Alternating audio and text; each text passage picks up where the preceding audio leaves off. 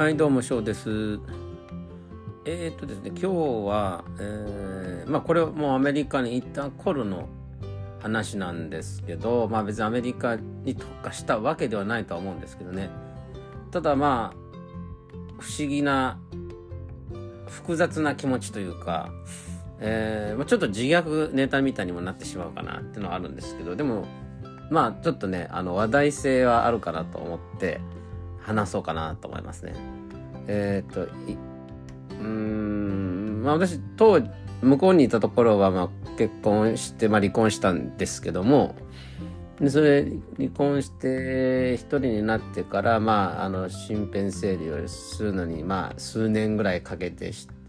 身辺整理って変ですねまあ片付けなきゃいけないことを、まあ、家の、うん、家分けを出したり、えっと、仕事見つけたりそれから、まあね、あのなんていうかな帰る要は日本に帰国する準備をしたりっていうのを一気にやらなきゃいけなかった時でもああるんでね。まあ、あと離婚をしたのでその家を移りますよね、まあ、そういったことも、えーでそれでいろいろと一戸建ての賃貸に住んでたところからちっちゃなアパートに住んで、まあ、大幅にいろんなものを捨てたっていうそういう経そんなことねしなきゃいけなかったので、うん、そういうことしてる時にまあ当時、えー仕事をしてた時の出張先っていうか、まあ、みんなナショナルミーティングみたいな感じでまあ全国というか全土にいる営業のチームが一箇所一箇所っていうか本部に集まって会議をする時がまあ年に1回ぐらいあるわけですよね。それがその場所がまああのカリフォルニアだったんですけど、まあ、当時カリフォルニアにまあ友人も住んでいて、まあ、そこにちょっと立ち寄った時にまああの日本人の方なんだけど、えー、まあなんつっていうかな霊視してくれる人がいるんだって言うんですよね。で面白いなって思ってあのそれそういうのってテレビでよくね、あの見ますよねテレビでねで本当かどうかってちょっとわからないけどテレビのやつっていうのはまあでもそれがままあ本当だなって思うような感じの流れでテレビ番組は進みますけどじゃあ果たして実際自分のを見てもらったら当たるのかなって思ったんですよね。であとまあ最最先端だなとも思ったんですけどあのその知り合いからその人の連絡先を聞いててかまあ多分その知り合いがその人にあらかじめ連絡しといてくれたのかもしれないですけどそれで私も連絡をしたんですよね。そしたらまああのできますよということで、えー100ドルでやってますと。で毎回100ドル取るわけじゃなくて最初だけ100ドル取ってあとはその1回でも見てもらった人があって、え次またお願いしますって言ったらタダで見てますよみたいなことをです、まあ、商売としてやってるんじゃなくてえーなんていうのかな1回目の100ドルっていうのはただっていうとねいたずらでもいっぱい来るような来ちゃうじゃないですか。だから100ドルって日本今の日本円で言ったら1万数千円なんですよね。そのリスクを負ってでも来る人って本本気で真面目真面目に聞きたい人だなっていうそういったところの選択肢あそそそそそのなんていうのかな。ああなんつうのフィルターにかけるためにそれ払ってると思うんですよね。でまあ私は写真で分かりますっていうのとそれからまあそれそれは写真じゃなくてもスカイプでスカイプ越しに写真を見せてくれてもいいし実際にカリフォルニアにいる必要もなく、えースカイプでスカイプのカメラで顔見せてくればその人のことは分かります見えますよって言うんですよね。で、実際にまあ予約というか、まあそういう期日、まあ私がカリフォルニアにいる時に会えなかったので、後日、まあスカイプを通してやるってことになったんですよね。で、あのまず、スカイプでか繋がった時には、えー、なんか私はすごく、なんていうのかな、エネルギーに満ち溢れている人なんですねっていうふうにいきなり言われたんですよね。で、あ、そうなんだと思って。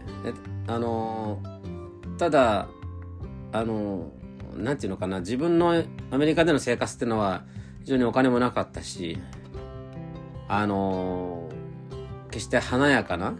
暮らしはできなかった。言ってみれば本当物もなく、物もボロく、えー、すさんではいないけど、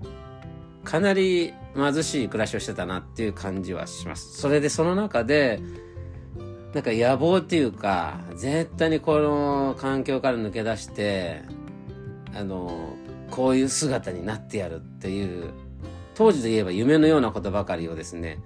捨てずに思い続けてたんですよね。だから、それ思ってたことがでですね、日本に帰ってきてからも、あの、本当に、一個ずつではありますけど、あの、実現してきてるんですよね。それはもう本当に不思議に思います。で、その方は、まあ、要はその10年前ぐらいですよね。それを見てそのエネルギーに満ち溢れてる。要はその思い、強い思いをそこでその人は感じたのかなっていうふうに当時は解釈しました。で、えー、本題に入って実際見てもらいたい人がいますと。っていうことで、えっと、その時にまあ離婚した奥さんをの写真を見せたんですよね。そしたらですね、いきなりですね、よかったですねって言うんですよね。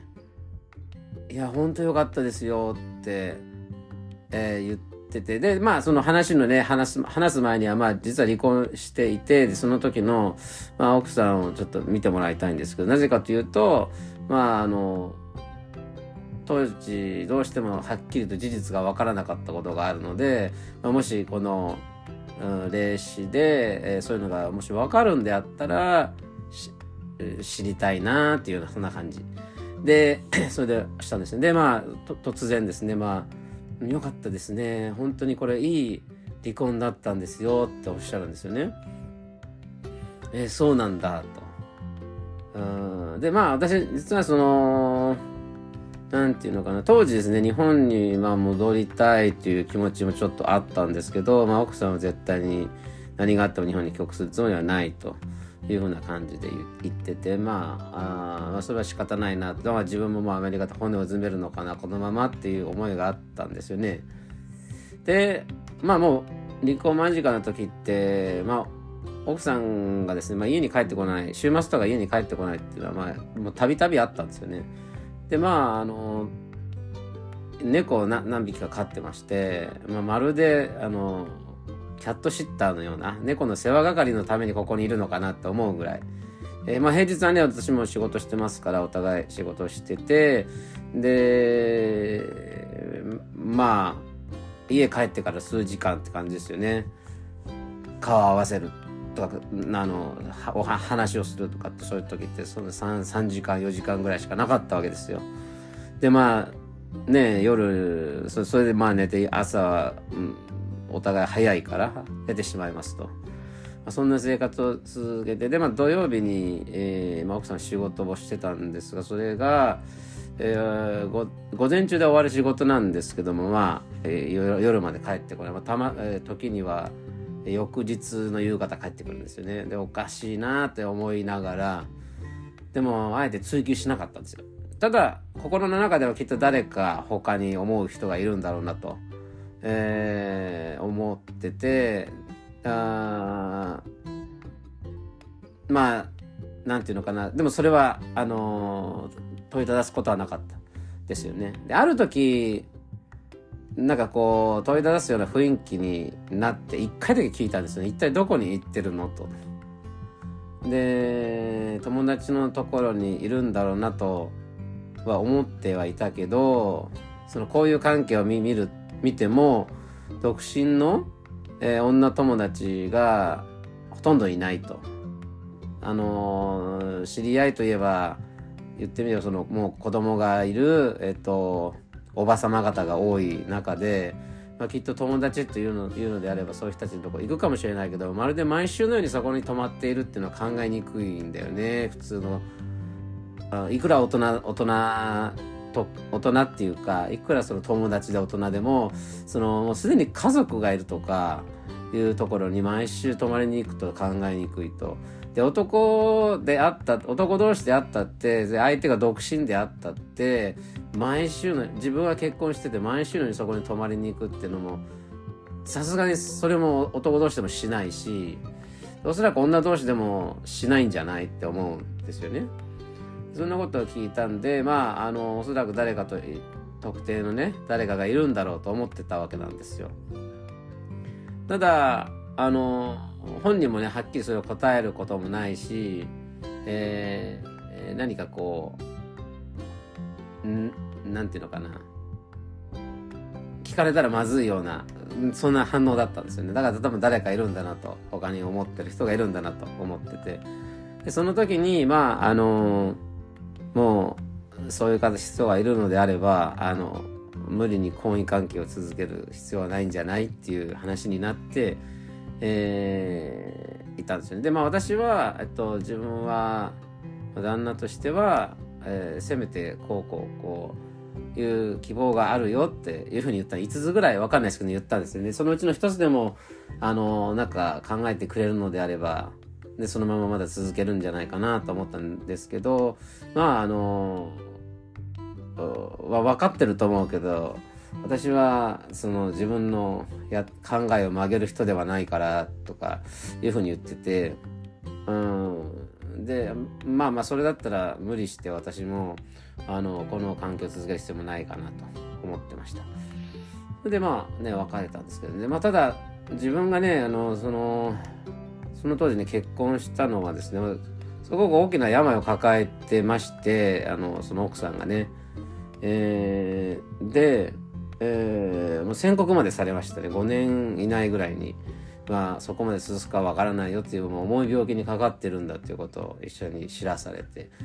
で、まあ、私も5年だったら、まあ、5年から、まあ、要するに10年まではななくて、まあ、5年からまあ5年強ぐらいかな。多分ね。で、えー、いろんな病気のことを調べながらも、まあ、実際に医者のね医者とか看護師の友人に、ね、その病状を聞いてもね、まあ、結構これ大変な病気だねみたいなこと言ってたんですよね。で、えー、まあそういうのもありながらでもその方にまあ思われてるってことも知ってたし、まあ、迷惑を散々かけてきた学生時代にっていうのもあったので今度は自分の恩返しする時なんだな。きっとこれこの病病気の知らせってってその時ちょっと思った時があったんですよね。それでその最後まあ本当にそうやって先が短いのであればせめてその最後自分が面倒見ようというふうな感じで思った。で一緒になった。経緯があるんですよね。でただ幸いにもですね5年経っても、えー、別に悪化することなくですね、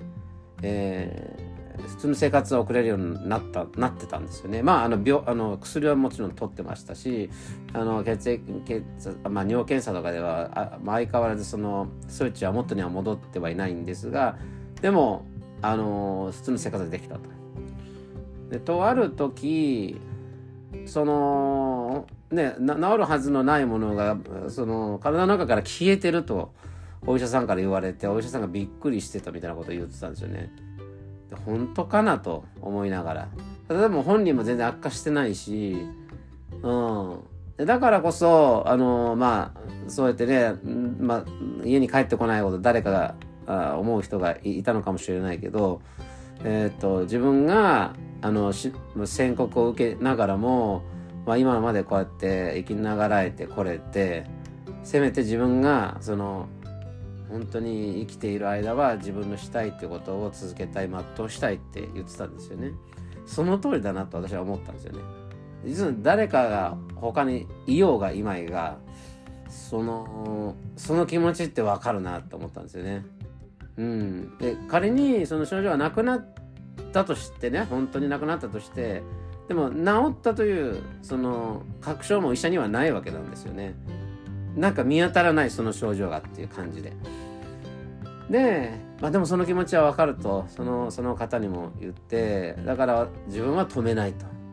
だからそういう思いを、まあ、実現するのに際してこの婚姻っていうのがね邪魔で邪魔であれば要は今のようにえっ、ー、と、まあ、家に帰ってこないってことが続いたりするのであればそれはそれで構わないと思うしそっちのうん希望を、えー、人生全うするまで、えー、貫いてもいいんじゃないって言ったんですよね。自分はあのー、もうおそらくそういう状態にそこまでになったんだったら自分の役目は終わったと思ってると。うん、おそらく自分たちの結婚とかその出会いっていうのはそういう役割でくっついたんじゃないかなって私はなんとなく思ったんですよね。うん。まあそんな感じで、えー、終わったんですけどででも確証がなかった誰かがいるのかどうか。でそれを、まあ、この霊視の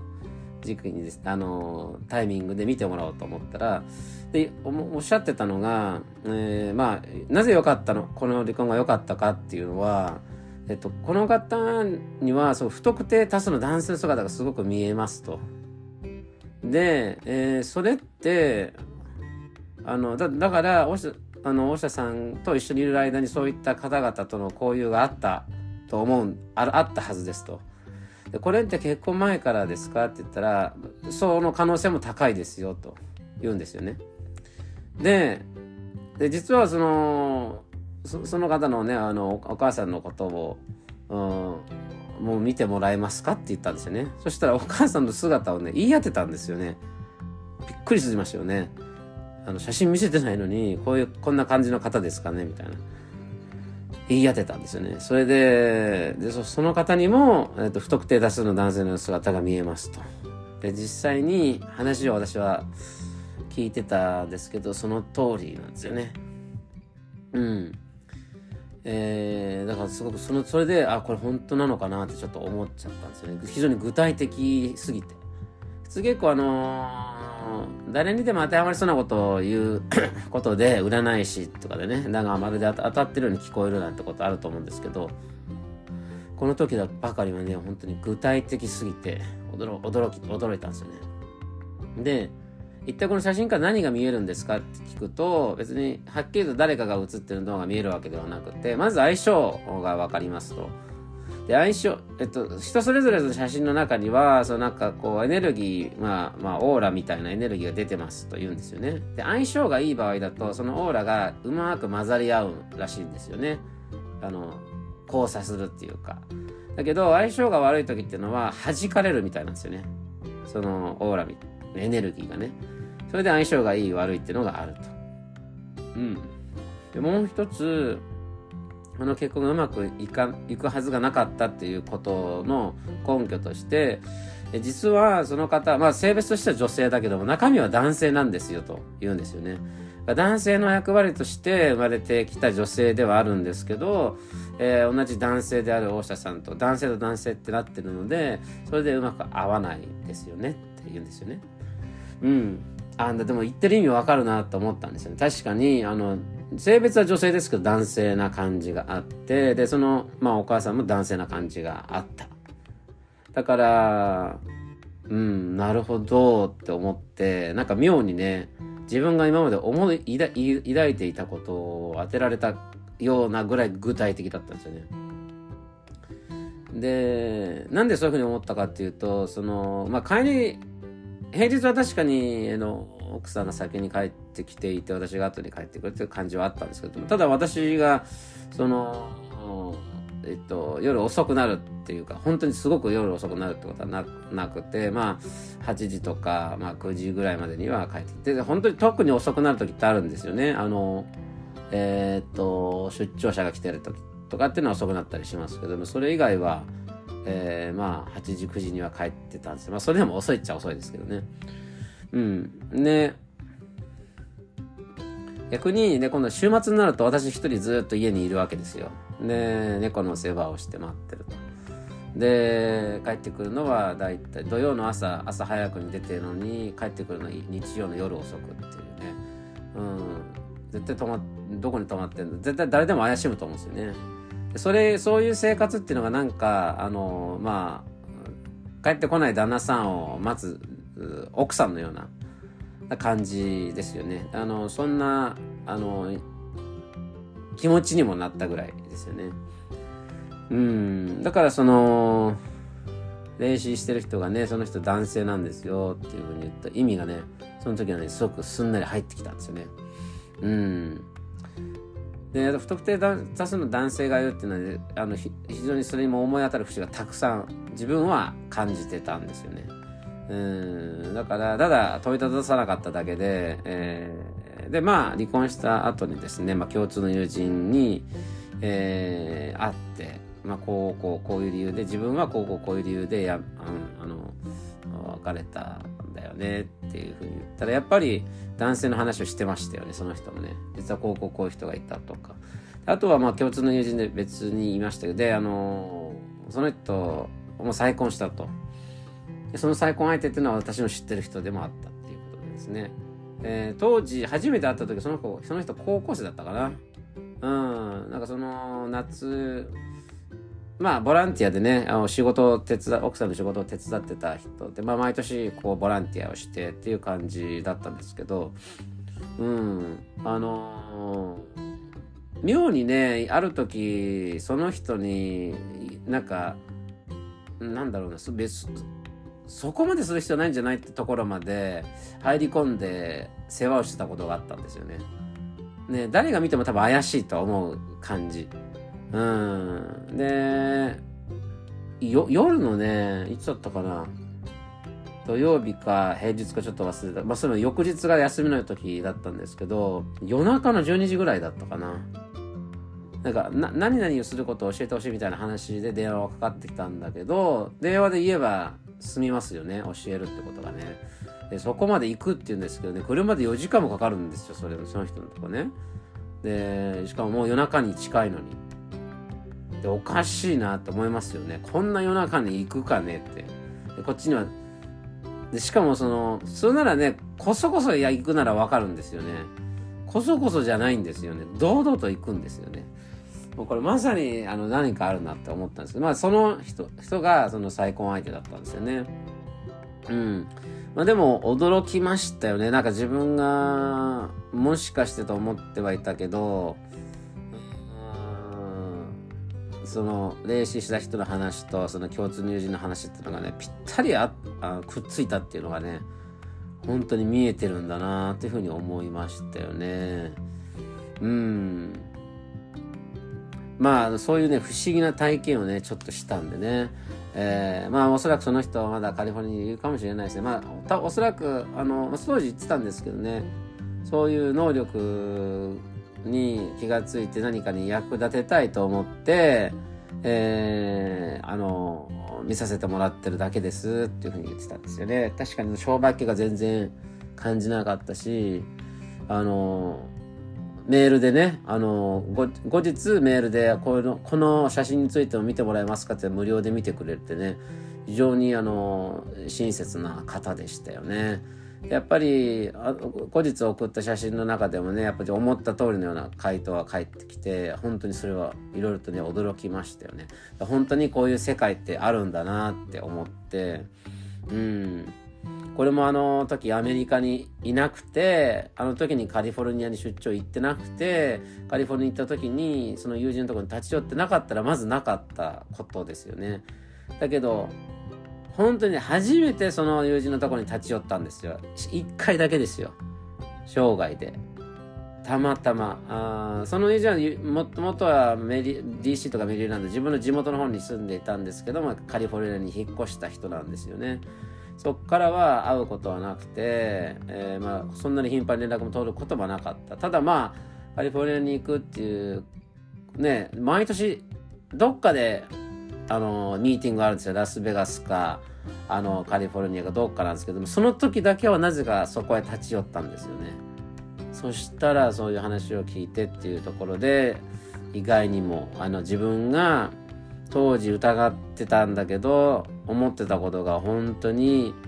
えー、そうだったのかなっていうような具体的な話を聞かされてなおかつ再婚までしてるっていう流れになってるのでおそらく当時まあ、から関係があったのかなというふうに思います。まあでも私と結婚する前にもそういった人がいたの、いたような気がしますね。まあ、あの、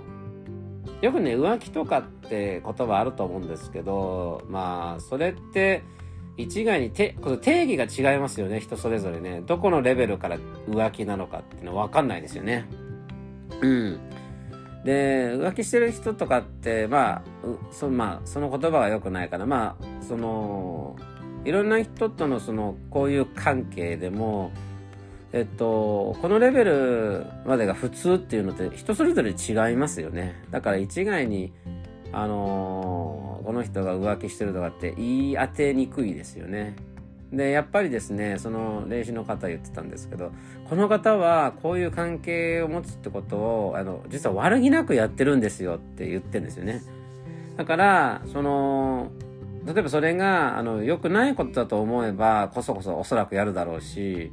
えー、罪の意識もあるんだけど悪気がないってことは罪の意識がないからやっぱ直すってことがないんですよねって思うんですよね。罪じゃないことをやってるから何をこう直すの？っていう気持ちになってるはずなんなってますからっていうふうに言ってたんでただこういうことが治るってことはないからって言われてああなるほどねと思いましたね。うん。確かにねあの出会った時からそういう感じがあったんですけどうん。まさかねここでねこんな風にえー、全くね初めての人に言われるとは思わなかったので全て言い当ててたのが驚きました。まああのうん。えっ、ー、と、アメリカ留学とは関係ないかもしれないんですけど、まあ、アメリカで起きた、まあ、本当に不思議な出来事というか、お話でした。まあ、皆さんもね、えー、長く生きてれば、そういった出来事の一つや二つあるかもしれないので、えー、今日はね、参考までに話してみました。それでは、それではまた。